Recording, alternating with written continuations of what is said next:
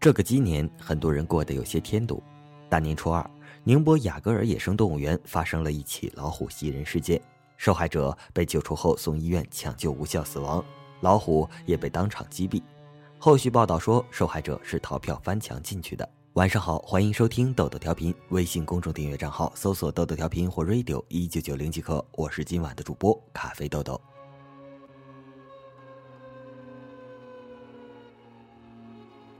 有人似乎养成了肌肉记忆，被公知们熏陶到秒抢沙发，有板有眼的指责我们这个落后体制、万恶教育以及中国人素质等等。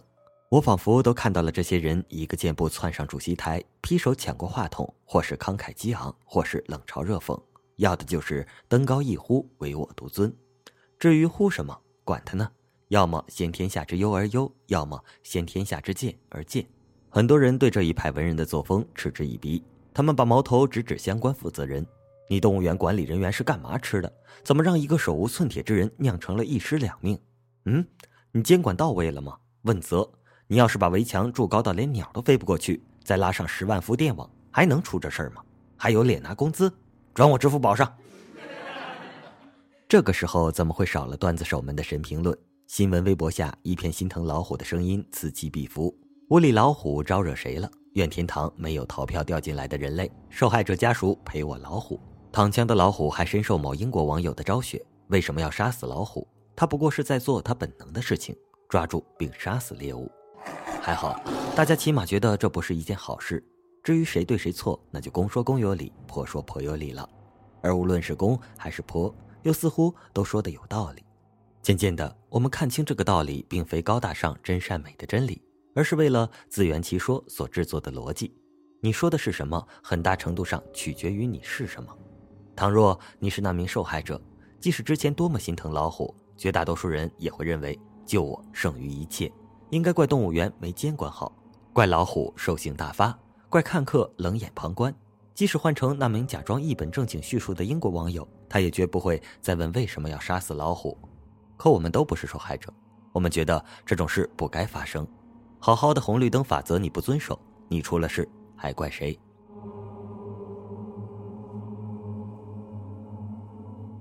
那我们再来一次情景假设，背景更加丰满。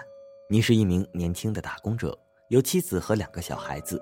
你一年辛辛苦苦，可家境依然寒酸。于是你打算趁过年放假带妻儿去动物园弥补自己的愧疚，但票价超出了你的承受能力。你心疼钱，于是你让妻儿买票进去。你打算冒险逃票翻墙省钱。讲到这儿，有些人会觉得可怜之人必有可恨之处。如果换成你，你也不会如此省钱。说到底，你不会这么逃票。你不是他，而你不是他这件事只是随机的概率之一。你之所以不是他，是因为你的出生环境、你的成长经历、你的性格养成与他的初始设定参数不一样而已。那么他还是咎由自取。罪魁祸首，所以酿成了你与他做出不同的选择，导致不同的命运，导致了他是受害者，他是你的谈资。倘若我们还信奉着自由与平等，那这一切都是无法自圆其说的悖论，并没有绝对的对错，有的只是相对于你所在的立场的对错。这样一来，很多隔岸观虎的人发现自己越来越自私。我们一直被告知选民能做出最好的选择，身为消费者自身就是上帝。我自己认为美就是美。感觉对就是对，我们太会为自己着想了，哪怕只是评价一件与自己利益无关的事，我们也会越来越依据自己的感受、自己的逻辑。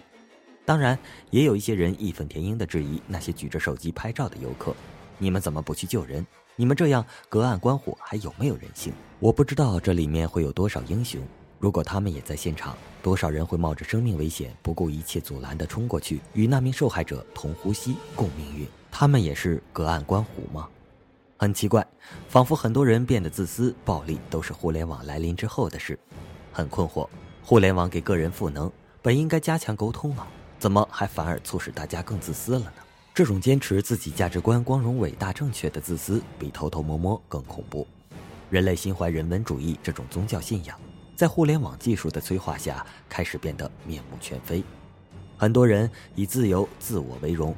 习惯了通过互联网赋能下这样放大自我的表达处理事情，很多人对这个世界张开了血盆大口，正如那头吃人躺枪的老虎。结局是无辜的你也一样会被无奈射杀。在我们哭的、笑我们是否该好好珍惜自己？总是对别人太热情，却对自己很小心，遍体鳞伤，算不算聪明？在我们听的、说的、看的世界里，你想以什么样的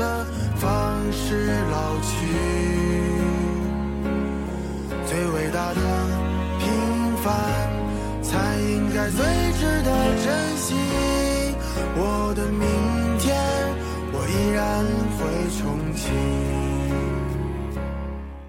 好了，今晚的节目就播送到这里了。我是本期主播咖啡豆豆，我们明天见，拜拜。